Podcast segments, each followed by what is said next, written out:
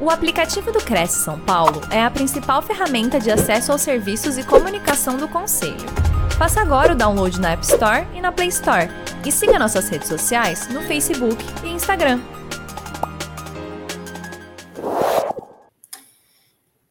Oi, gente, muito boa noite.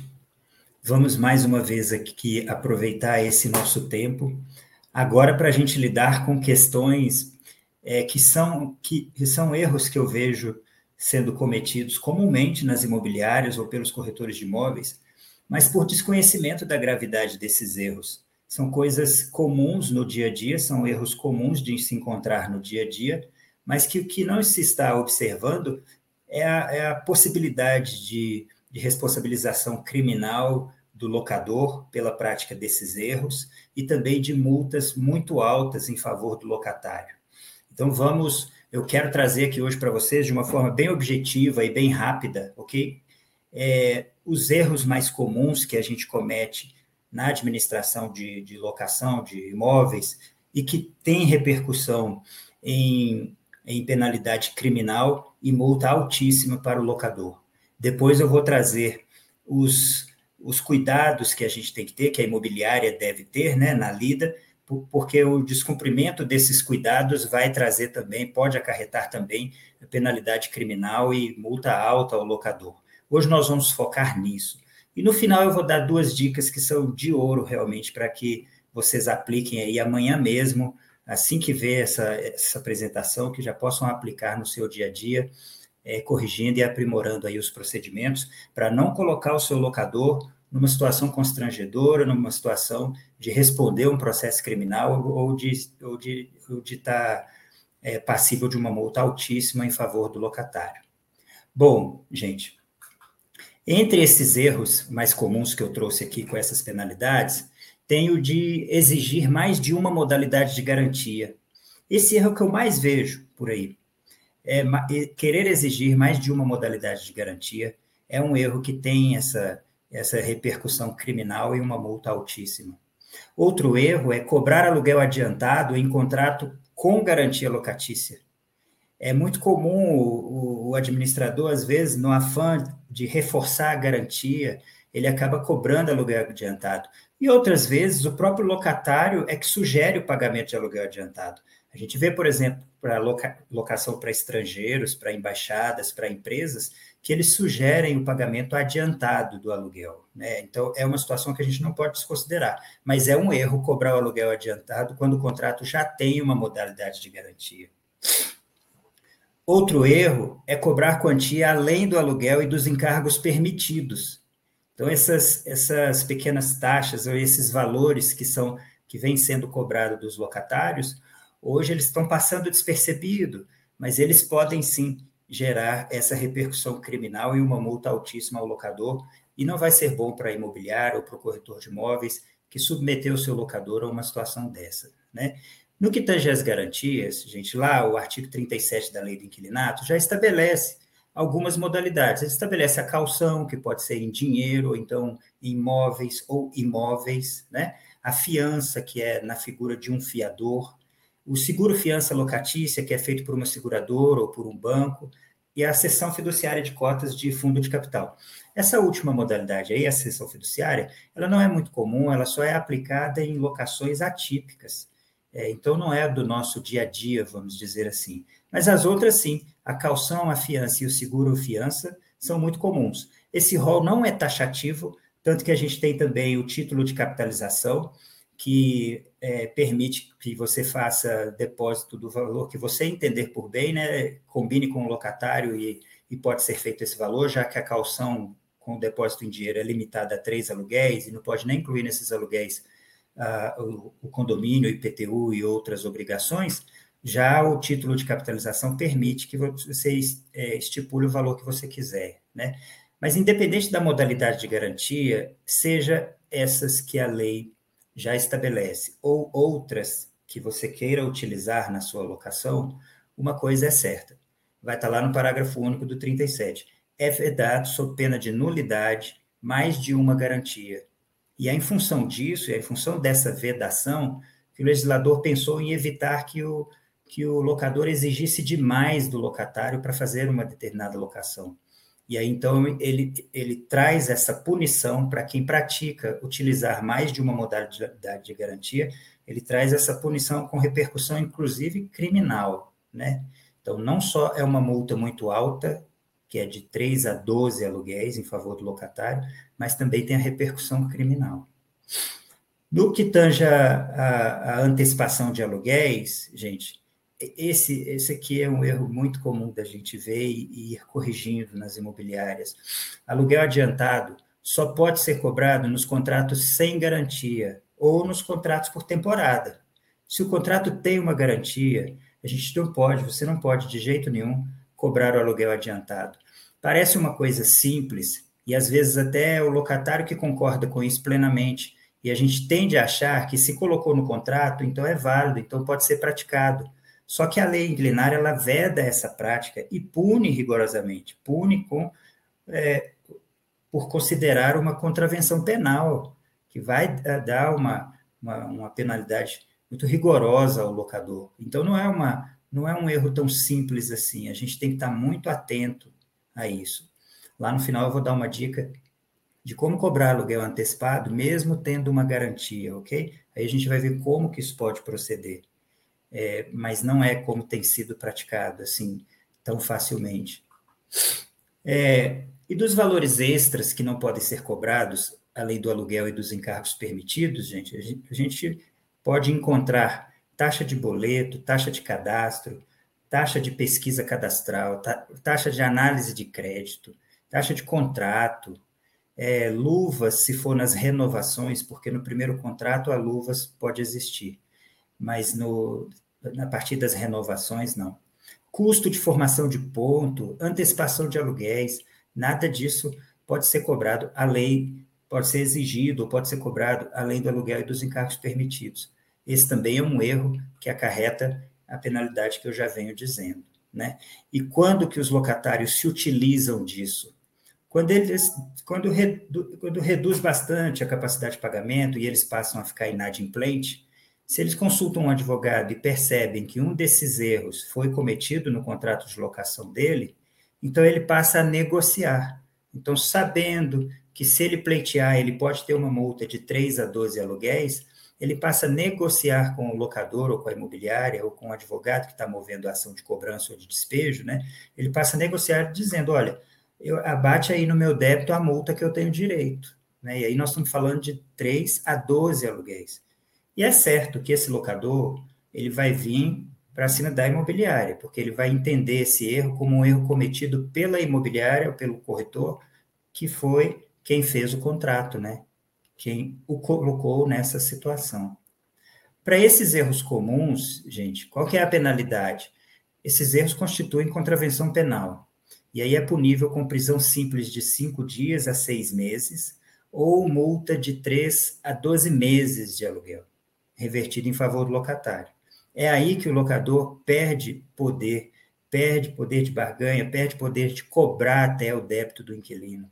Porque para ele se ver numa situação de responder um processo onde ele pode ser condenado a pagar 12 meses de aluguel para o inquilino, como que ele vai cobrar 6, 3, 9, correndo o risco de, de sair devendo para o inquilino ainda? Né?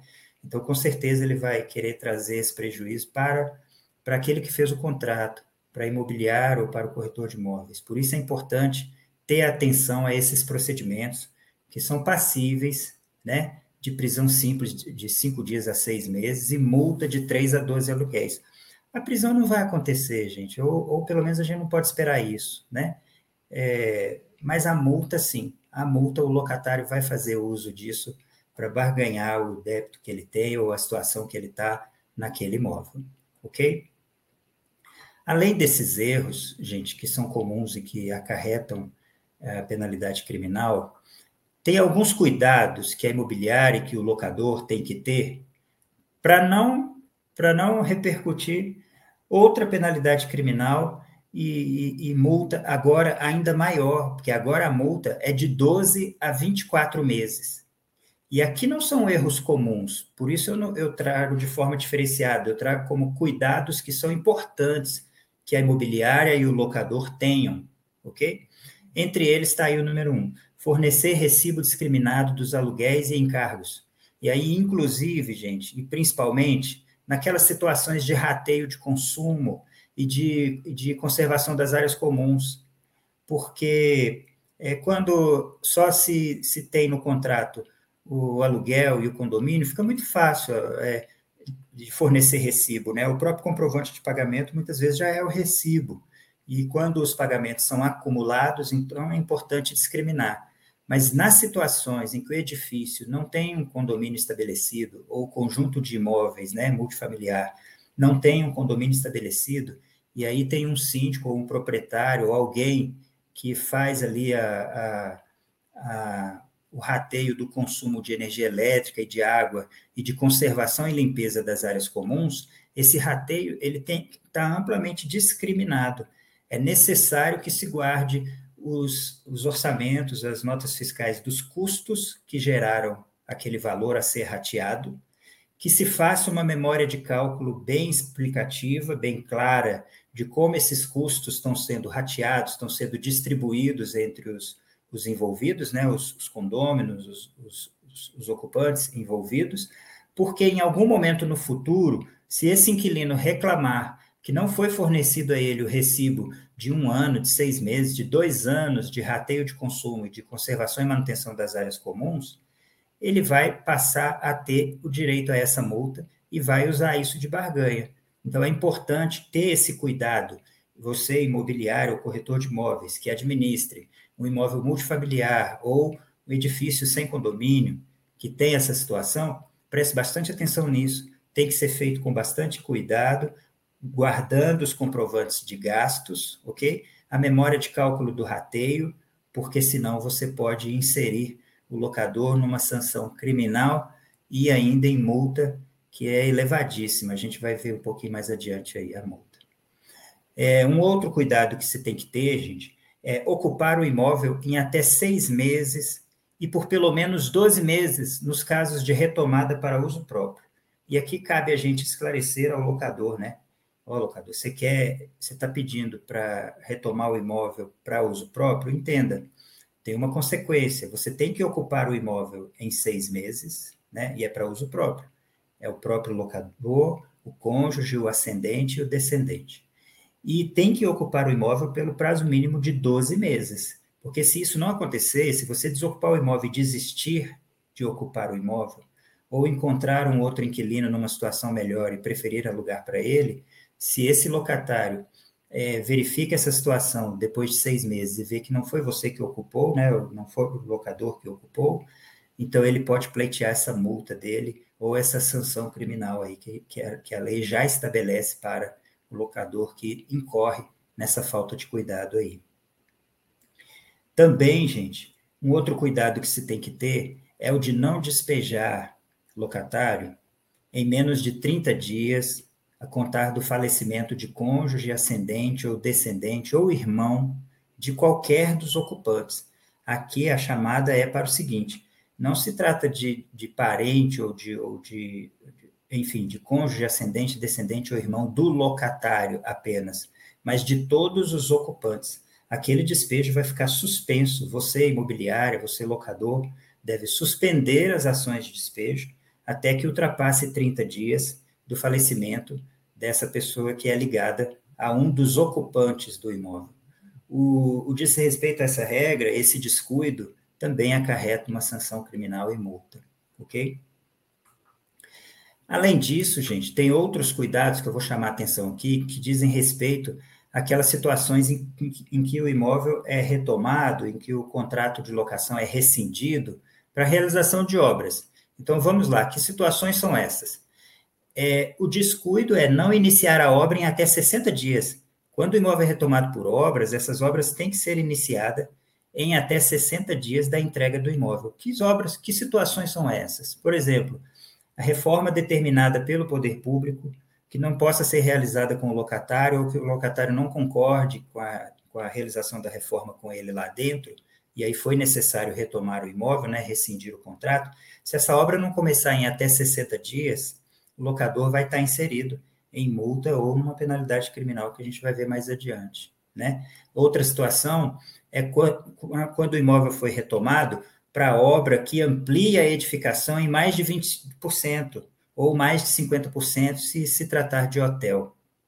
Outra situação é a obra determinada pelo poder público com alteração radical no imóvel, ou que aumente o valor do negócio ou da propriedade, no caso de recusa para renovação comercial.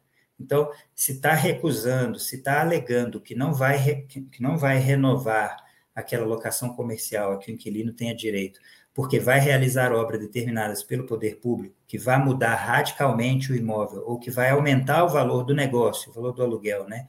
Ou o valor da propriedade, então tudo bem, pode até, pode até não renovar e pedir o imóvel por esse motivo, mas tem que estar atento, tem, tem que ter o cuidado de iniciar a obra em até 60 dias, né?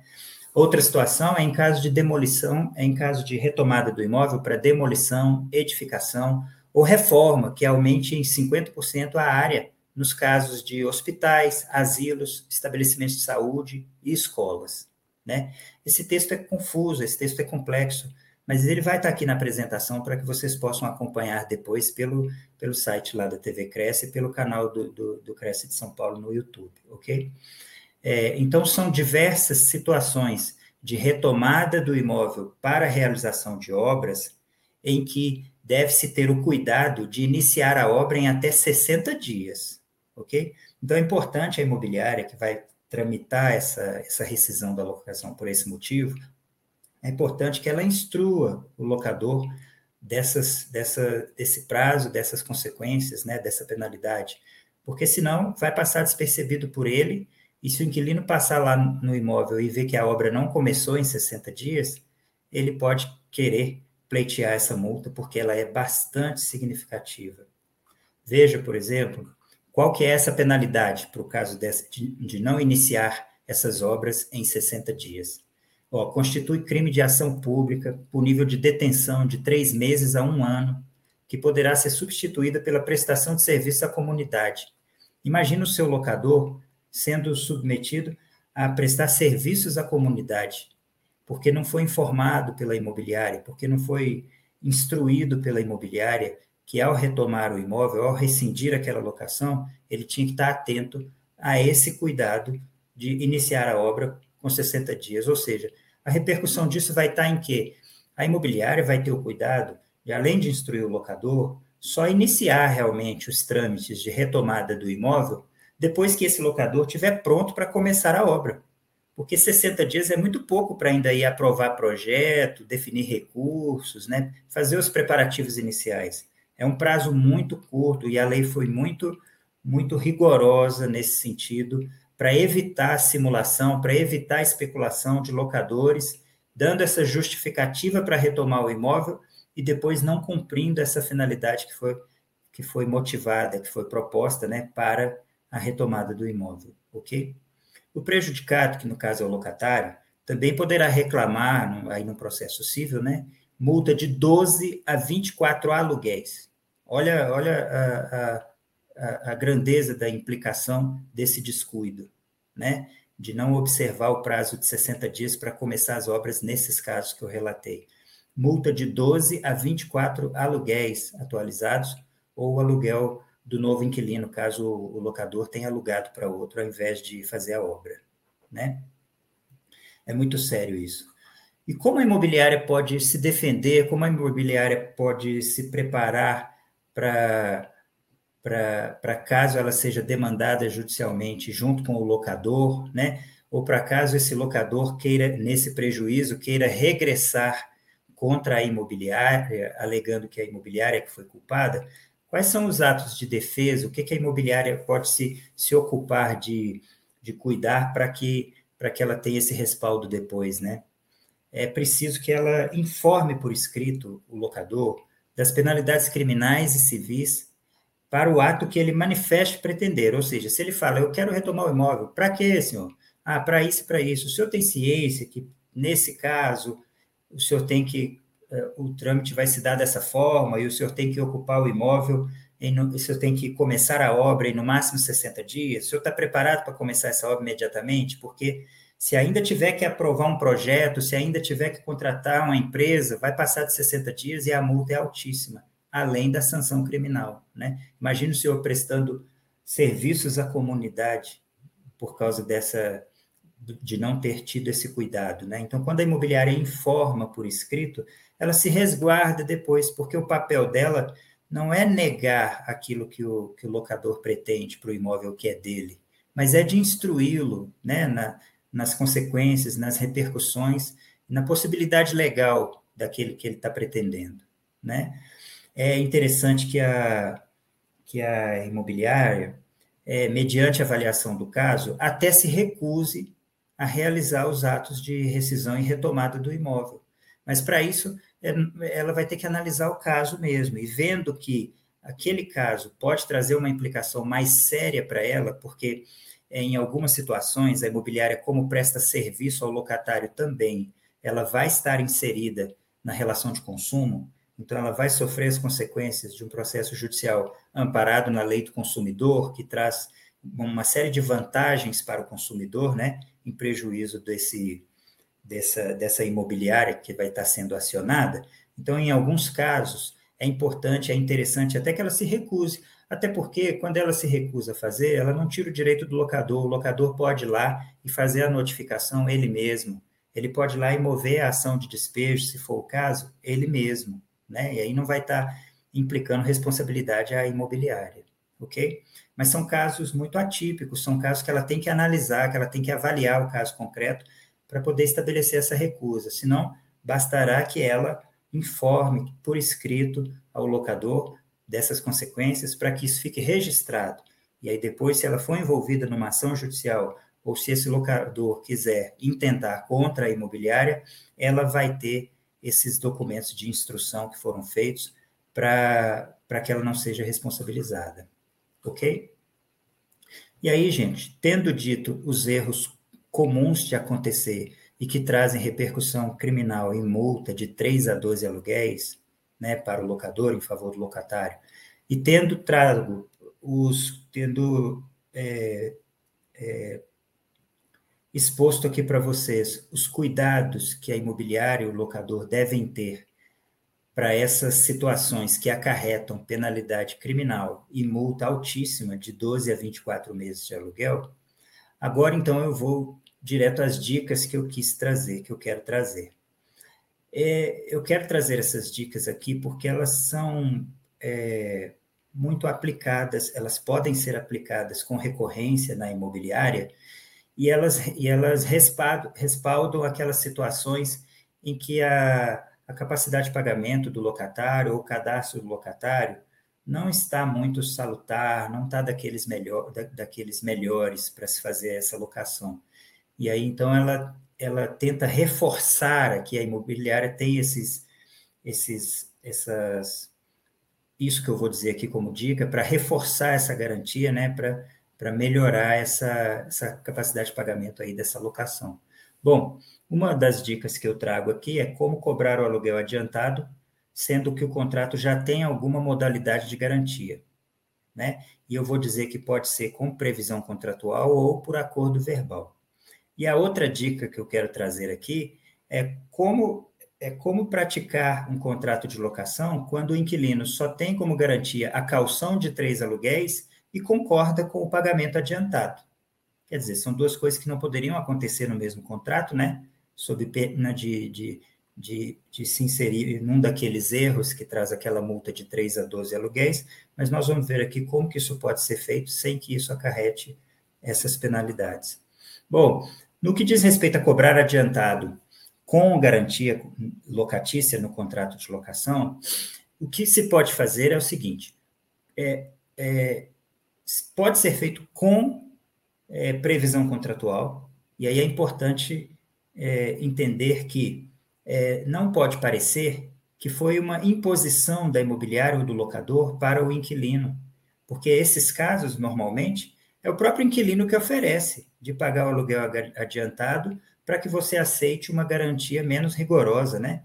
É, você pede, por exemplo, seguro-fiança. O inquilino diz: não, eu, eu tenho a poupança calção, mas em contrapartida eu reforço pagando adiantado.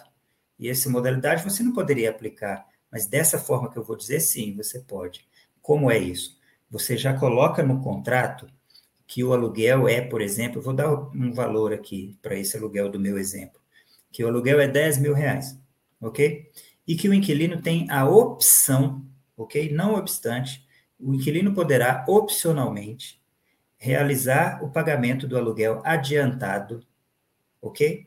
Com a vantagem de 500 reais a menos em cada aluguel, ou seja, de 9.500 em cada aluguel. Colocando dessa forma, então não está sendo uma imposição ao locatário. Ele tem a opção. Se ele quiser, ele paga adiantado. Se ele não quiser, ele paga o valor normal que foi contratado. E essa diferença ou essa vantagem no valor do aluguel para a antecipação, você vai trabalhar ali dentro da margem de negociação que você já teria para praticar essa locação. Né? Então, quando você coloca no contrato, olha, esse contrato tem garantia, poupança e calção, e ao mesmo tempo coloca o valor do aluguel para o pagamento mensal é, no final do período mensal é de, por exemplo, 10 mil reais. Mas, é, não obstante, o locatário tem a opção de pagar o aluguel adiantado no valor de 9.500, se pagar até é, até o dia tal do mês, ou então é, no início de cada período mensal. Aí vai estar tá claro que é uma opção e o inquilino vai poder fazer isso ou não. Agora, como é uma opção, você não pode obrigá-lo a pagar adiantado. Por isso a vantagem financeira, né? Que é para estimulá-lo a continuar pagando adiantado o contrato inteiro, para que ele tenha essa vantagem. Assim você vai ter uma garantia, seja lá qual for, e ainda vai conseguir receber aluguéis adiantados, né? A outra forma de contratar com garantia e o aluguel adiantado é combinando verbalmente, é um acordo verbal, só que vai se operar da seguinte forma: é, no contrato vai estar a garantia e não vai estar o aluguel adiantado, não vai estar a opção de aluguel adiantado. E aí você vai entregar para o inquilino o contrato de locação com o termo de vistoria para ele assinar, né, e te entregar, e você já vai entregar também a quantidade de boletos que ele vai antecipar, ok? Então, se ele fala assim, eu quero antecipar um ano, então você entrega 12 boletos, só que cada boleto tem o, o respectivo vencimento. Não são boletos vencendo hoje ou amanhã. São cada boleto tem o seu respectivo vencimento. Você só está antecipando a ele o papel, a folha do boleto, para que ele possa pagar lá no vencimento ou querendo pagar antecipado. E aí, por acordo verbal, ele já te entrega o contrato de locação assinado, com os 12 boletos, se for o caso dele antecipar um ano, né? Pagos, né? É, e aí não vai poder alegar que foi imposto a ele, que foi exigido a ele, que além da garantia, que ele pagasse adiantado. Porque ele tinha a opção de pagar no dia do vencimento normal do boleto, e ele pagou antecipado, né? Isso vocês combinam verbalmente e ele te entrega o contrato. Se ele te entregar o contrato e não te entregar os boletos pagos, você ainda vai poder avaliar se faz ou não alocação para ele naquelas condições, né? Porque ele já não está cumprindo aquilo que foi acordado. Ok? Então, tem essas duas formas para que você tenha um aluguel adiantado junto com uma garantia. Agora, reforçando, hein, gente? Eu não estou trazendo aqui uma forma, ou querendo passar para vocês, uma forma de burlar a legislação, ou uma forma de, de, de prejudicar ou de exigir mais desse inquilino do que a lei permite. Não. Esses casos só são viáveis, né, para essa dica que eu dei, só é viável quando o próprio inquilino manifesta a intenção de pagar adiantado e de dar uma garantia. Então, nesses casos, é que você tem essa, essa, essa fórmula, essa saída para poder operacionalizar essa situação. É claro, a garantia muito provavelmente não é, não é satisfatória, não é suficiente, é como uma calção, por exemplo, e o, o próprio inquilino se oferece para pagar o aluguel adiantado. Aí você consegue convergir é, o que a lei determina ao que o inquilino pretende, ok? Não é uma prática para que a imobiliária imponha, porque senão, com certeza, ela vai receber uma denúncia e, e, e vai ter que responder por isso, né? Se isso passar a ser uma prática recorrente. Isso tem que ser uma exceção nos casos em que o próprio inquilino sugeriu, ok? A outra dica que eu quero trazer é como ter no mesmo contrato a calção e o aluguel adiantado, né? É, normalmente não pode, como a gente viu lá nos erros comuns, né? Mas há uma forma de amenizar esse efeito. Aqui, mais uma vez, eu digo, o inquilino tem que sugerir isso, né? E aí, se ele tem três meses de aluguel para fazer como calção, é, a minha sugestão é que você faça o contrato sem garantia, mas combine com ele que ele vai antecipar esses três meses de aluguel na forma do, do dinheiro que ele tem disponível para fazer a calção. E aí, por não ter garantia no contrato, porque ele está antecipando três aluguéis, não depositando a calção, né? Então, por não ter garantia no contrato, então, esse, você pode fazer esse contrato com pagamento adiantado, mensalmente adiantado, ou seja, no início de cada período de locação, né? O que é mais comum é mensal. Aí você vai ter três meses de adimplência, porque já foram pagos, e depois os aluguéis vão ser cobrados adiantados, ou seja, se ele vier a inadimplir, você vai perceber logo no início do, do mês que ele está inadimplente. E aí você ganha velocidade para poder fazer a sua cobrança ou a, o manejo que você tiver que fazer para resolver essa inadimplência, né? Seja o despejo, a cobrança, a execução, enfim. É, você vai estar 30, pelo menos 30 dias antecipado, porque é, o aluguel dele é antecipado e ele deixou de pagar o aluguel, se tornando inadimplente. Então, ao invés de você saber disso lá no final do mês, você já está sabendo agora. Você já ganhou aí pelo menos 30 dias. E, além disso, como o seu contrato não tem garantia, porque não foi calção, foi antecipação de três aluguéis, você tem direito, você consegue um despejo liminar por falta de garantia. Falta de pagamento num contrato sem garantia. E aí, com o despejo liminar, você consegue é, desocupar o imóvel mais rapidamente. Então, essa, essa dica que eu dou de, ao invés de praticar a calção, é, receber três aluguéis adiantados e colocar no contrato que não existe garantia, e que o aluguel vai ser pago adiantado, ela traz um efeito é, muito bom no tempo que você vai conseguir essa, essa, esse despejo, né? no tempo em que você vai, vai conseguir resolver a inadimplência, cessar a, o acúmulo do débito, né? que num despejo normal poderia demorar seis meses sem pagar, ou, ou meses, né? Cada estado, é, o judiciário tem uma velocidade para isso. Cada vara, o judiciário tem uma velocidade para isso. Então, meses. E no despejo liminar, simplesmente porque você não colocou como garantia a calção, mas sim como aluguéis antecipados, é, você tem esse despejo muito mais rápido. Então, você inibe o, o acúmulo do débito, você resolve a inadimplência o mais rápido possível. Né? E isso já é um efeito muito bom para o locador, que vai poder alugar de novo, voltar a ter os aluguéis, e não vai ter aquele inquilino morando ali por às vezes até anos, né, sem pagar o, o aluguel. Feito isso, eu me coloco então à disposição de vocês para as perguntas que vocês tiverem aí os, e outros esclarecimentos.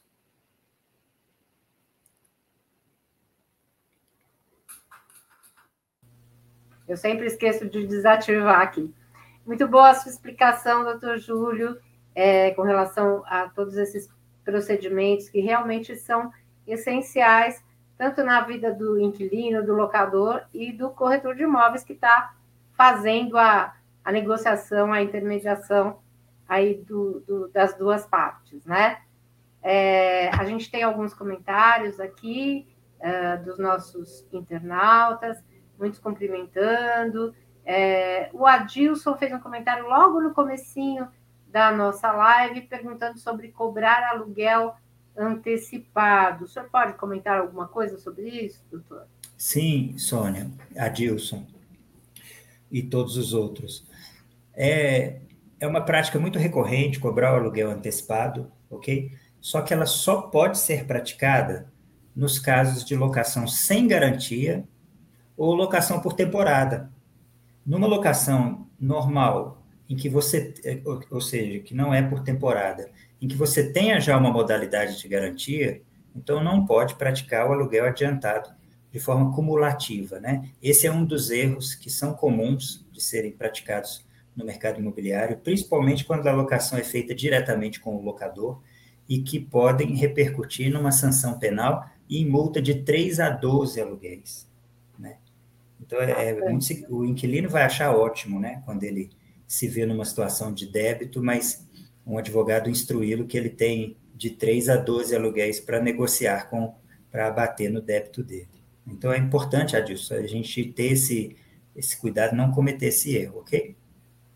Doutor Júlio, a gente é, fala muito sobre locação de temporada, é, a questão do Airbnb, né? Enfim, as pessoas que têm uma, uma um imóvel, é, especialmente em, em, locais onde é mais comum, tipo instâncias turísticas, né?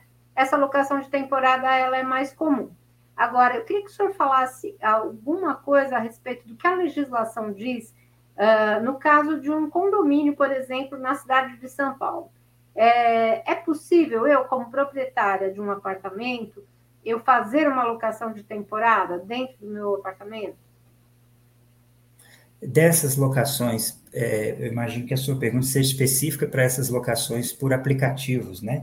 Não, eu, eu como proprietária, é, gostaria de alugar a minha, a minha casa, meu apartamento, dentro do meu condomínio, mas por temporada, não como uma locação para a pessoa é. ficar por um longo tempo.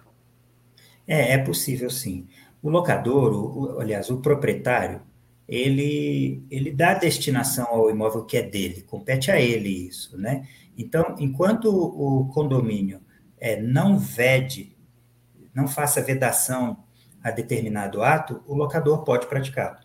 Então, é, numa locação, principalmente quando ela é direta entre locador e locatário, ou com uma imobiliária representando o locador, a locação por temporada em, em edifícios, em condomínios né, residenciais, ela ocorre sem o menor problema, porque, porque não é comum, é muito raro uma, uma convenção de condomínio que vede a locação por temporada, sabe? Recentemente, com a, com a evolução, com essa nova modulação que foi dada para o quão amplo se tornou as locações por aplicativos, então chegou-se a cogitar que essa modalidade era uma modalidade comercial, era uma atividade comercial. E que, então, uhum. então, num prédio residencial, ela não, não, não ficava bem, não, não era para ser praticado, porque num prédio residencial, a, a, convenção muitas vezes veda a atividade comercial. Uhum. Né? É, mesmo assim, é, o que tem se entendido até então, o que a jurisprudência tem trazido para a gente até então, é que, a partir do momento que a convenção do condomínio não vede essa prática, ela tem que ser aceita. E, e é claro, o locador ele responde pelos por qualquer prejuízo ou por qualquer é, é, descumprimento, né, as, as regras do condomínio por esse hóspede ou por esse locatário que ele que ele colocar no imóvel ali no, que é dele, né, como locatário. Mas é possível é. praticar sem, é, perfeitamente. É uma, uma das destinações que podem ser dadas. E a locação por temporada, claro, é, a gente tem que pensar, é até 90 dias, né? Para se estender em mais de 90 dias é preciso ter, é possível, mas é preciso ter uma justificativa para essa ampliação por algum período ou outro curto, né? Porque senão ela vai se confundir com a locação residencial normal. Sim. E, e é, com certeza isso deve até uh, ser motivo de várias discussões, até em condomínios, em reuniões de condomínio, né? Porque não, numa é. cidade turística, tudo bem, mas numa cidade que não é turística, as pessoas não estão habituadas ainda a essa, essa prática, né, doutor? É, Sônia, e, e, e assim, para complicar ainda mais, normalmente o, o locador ele chega querendo fazer festa, aí faz barulho, perturba, Exatamente. e aí chama a atenção de todo mundo para aquela locação diferenciada, né? Verdade, com certeza. Temos algumas perguntas aqui dos internautas. A Ângela Santos pergunta se a imobiliária pode configurar-se como locadora e o proprietário como anuente em contrato de locação. Ela pode. É, o, loca... o proprietário ele pode autorizar a qualquer outro a ser o locador, ok?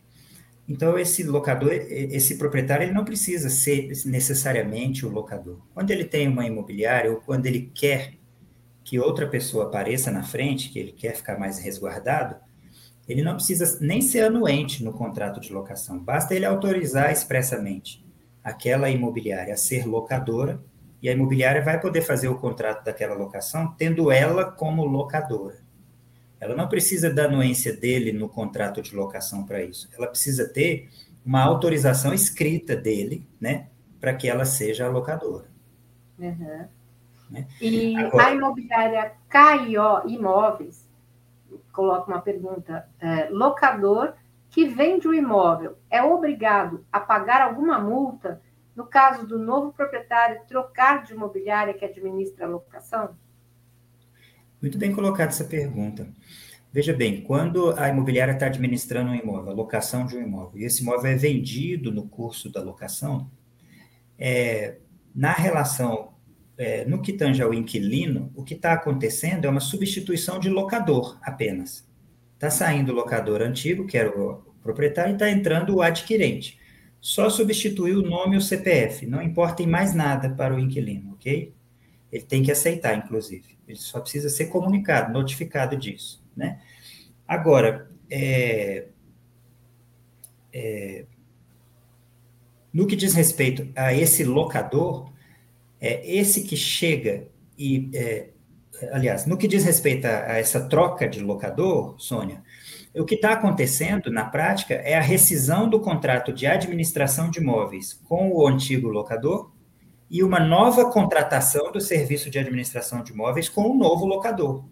Uhum. Então, a partir do momento que houve uma rescisão da locação, uma rescisão do contrato de administração no curso da locação, esse locador antigo, ele deve a multa que tiver estabelecida no contrato para essa rescisão. Então, a imobiliária, quando ela faz o contrato de administração, ela estabelece lá em algumas cláusulas que o locador, caso o locador rescinda a administração da locação com essa imobiliária, no curso da locação, ele pagará a multa de tanto. Né? É comum, por exemplo, um aluguel ou, ou as, a 10% do que a imobiliária receberia se fosse até o final do contrato. Né? Enfim, essa multa pode ser cobrada do vendedor, né, quem vendeu o imóvel, porque ao vender, ele tacitamente distratou, ele, ele distratou, não, ele rescindiu o contrato de administração com a imobiliária. É. Tanto que o novo, o, o adquirente, o novo locador, ele pode, inclusive, nem contratar a imobiliária. Ele não tem relação com a imobiliária. É opção dele contratar ou não a imobiliária. Quando ele contrata a imobiliária, porque não houve uma ruptura no contrato, mas só trocou de pessoa, né? A imobiliária pode se abster de cobrar a multa daquele vendedor, sabe? Mas, uhum. é, a princípio, ela pode cobrar a multa do outro, porque o, o que se caracterizou aí foi uma rescisão do contrato de administração eh, no mesmo ato em que ele vendeu o imóvel. Perfeito. A Ângela pergunta novamente é, sobre locador e locatário, pessoas jurídicas. Não precisam recolher imposto de renda? Loca, é, o imposto de renda é assim: quando a locação ocorre, quando a pessoa jurídica é que paga o aluguel, ela já faz é, um procedimento específico que as que os contadores já estão acostumados, né? Porque ela vai lançar isso lá na contabilidade dela e tal. Mas normalmente é, o aluguel não é abatido do imposto de renda. Então não é preciso lançar no imposto de renda da pessoa física o pagamento de aluguel. Só que as pessoas lançam como um pagamento e aí gera um débito de imposto de renda lá para o locador, né? Mas quando envolve pessoa jurídica, já há um trato específico para lidar com o imposto de renda que vai estar envolvido ali. Uhum.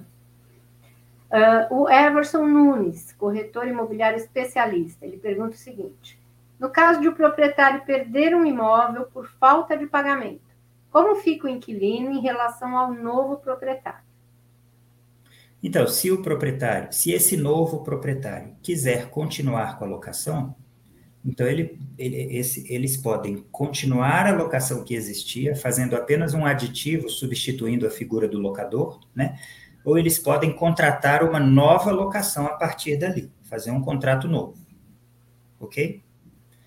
É, agora, se esse novo proprietário não quiser continuar com a locação, então ele pode pedir o imóvel. Ele tem um prazo de 90 dias a contar da compra do imóvel, do registro da compra do imóvel, para pedir o imóvel sob pena de, de se caracterizar a concordância dele com o contrato de locação. Ok? E ao pedir o imóvel, seja no primeiro dia ou no dia de número 90, ele, o inquilino tem 90 dias, é outro prazo, ok? O inquilino tem 90 dias para desocupar o imóvel. Então, daria um total de 180 dias, é isso? Se, só, dá, só, só vai dar 180 dias se esse adquirente pedir no último dia dos 90 e o inquilino sair no último dia dos 90 dele. Sim. Né? Porque se o adquirente pedir no primeiro dia, o inquilino vai ter que sair com 90 a partir do primeiro dia. Mas existe essa possibilidade, né, doutor? Existe. É, a venda, como que o inquilino se resguarda disso, Sônia e Everson? É, a lei ela, ela, ela tem esse condão de, de proteger o inquilino, mas também resguardar o direito do locador. Então, o direito do locador, enquanto proprietário, é vender o imóvel. Vender o imóvel é um direito do, do proprietário. Então, ele pode vender o imóvel no curso da locação porque a locação não impede ele de vender o imóvel. E, e quem compra existe? o imóvel, e quem compra o imóvel não tem uma relação com esse inquilino. Ele está chegando é. agora, então ele pode querer continuar ou não. Então, é um direito de proprietário dele também pedir o imóvel que agora é dele, já que ele não tem uma relação com esse inquilino que lá estava. Né? É importante é, é que o inquilino faça uso do direito dele para se proteger. Como que ele faz isso? O inquilino que quer manter a vigência da locação, no caso de venda do imóvel, ele tem que pegar o contrato de locação e averbar na matrícula do imóvel. Se ele averbar o contrato de locação na matrícula do imóvel até 30 dias antes da aquisição, da venda do imóvel para um terceiro, então quem adquire o imóvel vai ter que respeitar o contrato de locação até o final. Então veja que a lei o locador também tem a obrigação de avisar, não no caso de perda de, de, imóvel, mas no caso, por exemplo, de venda, ele tem, ele tem que avisar primeiro o inquilino que ele vai vender e, e o direito perguntar se há o interesse da compra, é isso? É, no caso de venda, ele tem que dar o direito de preferência ao inquilino, uhum. né, e, é, e é de boa fé que ele comunique ao comprador que esse imóvel tem um contrato de locação. Né? Uhum. Mas no caso de perda de imóvel, perdeu o imóvel num leilão, por exemplo, Sim. né? porque estava devendo e aí foi, o imóvel foi arrematado. Esse arrematante, ele segue aqui a prerrogativa do, do adquirente na alienação também. A arrematação é uma forma de alienação, né? uma alienação judicial, uma venda judicial, vamos dizer assim. É, o então, Everson ele... até completa a pergunta dele, ele pergunta se isso também acontece nos imóveis retomados da Caixa nos imóveis retomados da Caixa, não. Nos imóveis retomados, não. Os imóveis que estão sob efeito, que estiveram, que a retomada foi por alienação fiduciária, o inquilino não tem essa prerrogativa. O novo adquirente, ele vai chegar e vai decidir se ele quer continuar a colocação ou não, e aí ele pode pedir o imóvel. Por causa da alienação fiduciária que está envolvida aí. Uhum. Uh, Alves é, pergunta: eu, como locador, não estou obrigado a pagar IR sobre os aluguéis recebidos? É assim, como locador, você está obrigado a pagar imposto de renda sobre a sua renda. E, e aluguel é considerado renda. Então, o imposto de renda vai alcançar a renda que você tem com o aluguel. O inquilino não tem vantagem nenhuma em pagar aluguel ou em declarar que pagou aluguel na declaração do inquilino, ele não tem benefício nenhum. Então, muitas vezes passa batido, ele não declara. Né? E aí, o locador que também não declare, pode ter a, a, a vantagem, ou a benesse, de passar despercebido pela Receita esse pagamento de aluguel. Mas se o inquilino declara, ou se o locador declara, então, automaticamente, ele, ele vai estar inserido no imposto de renda. E aí, a, é, o quanto ele vai pagar vai depender do total da renda dele, né? Porque não conta só a renda do aluguel. A renda do aluguel vai acrescer a renda que ele já tem para aferir qual vai ser a alíquota que vai alcançar. Uhum. E aí, no caso, se existe é, a declaração por parte do inquilino e, e, não por parte do locador, o locador é, pode até ser pego na malha fina? Pode. O inquilino declara e ele não, gera essa divergência né, nas, nas uhum. declarações e ele pode cair na malha fina. E aí fica bem caro quando cai na malha fina, né? Então, é, é, a hipótese de querer fazer uma locação e se isentar e, e, omitir o imposto de renda, é preciso combinar com o inquilino direitinho que ele não vai declarar. porque aí o locador também não declara. Apesar de que, se a locação correr tudo bem, Sônia, essas combinações verbais também continuam tudo bem. Mas se der algo errado na locação, tudo que foi combinado verbalmente também é, cai por terra. Né? Com certeza, com certeza. O Alves pergunta o seguinte: sobre o direito de preferência, quando o locador explicita no contrato que o locatário abre mão do direito de preferência, isso é legal? No contrato, não. É, toda vez que for fazer algo diferente num contrato de locação, diferente do que, do que a lei diz, é importante a imobiliária, o locador, sempre pensar, mesmo não entendendo de lei, não entendendo de direito, é importante sempre pensar assim: se está diferente da lei, tem que ser favorável ao inquilino, porque se for desfavorável ao inquilino, a tendência é que seja considerado abusivo. Sabe? Então, como a lei já dá ao inquilino o direito de preferência na aquisição, eu não posso colocar lá no início da locação, antes de ter a intenção de venda, que o inquilino recusa ou, ou é, como é que é a palavra? É, abre mão, né? Vamos dizer. Assim. Abre mão, é, eu esqueci agora da palavra, é. mas é isso, que o inquilino já abre mão do direito de preferência de uma, de uma intenção de venda que nem é real agora. Né? E também porque, Sônia, a, o direito de preferência do inquilino é em igualdade de condições com terceiros.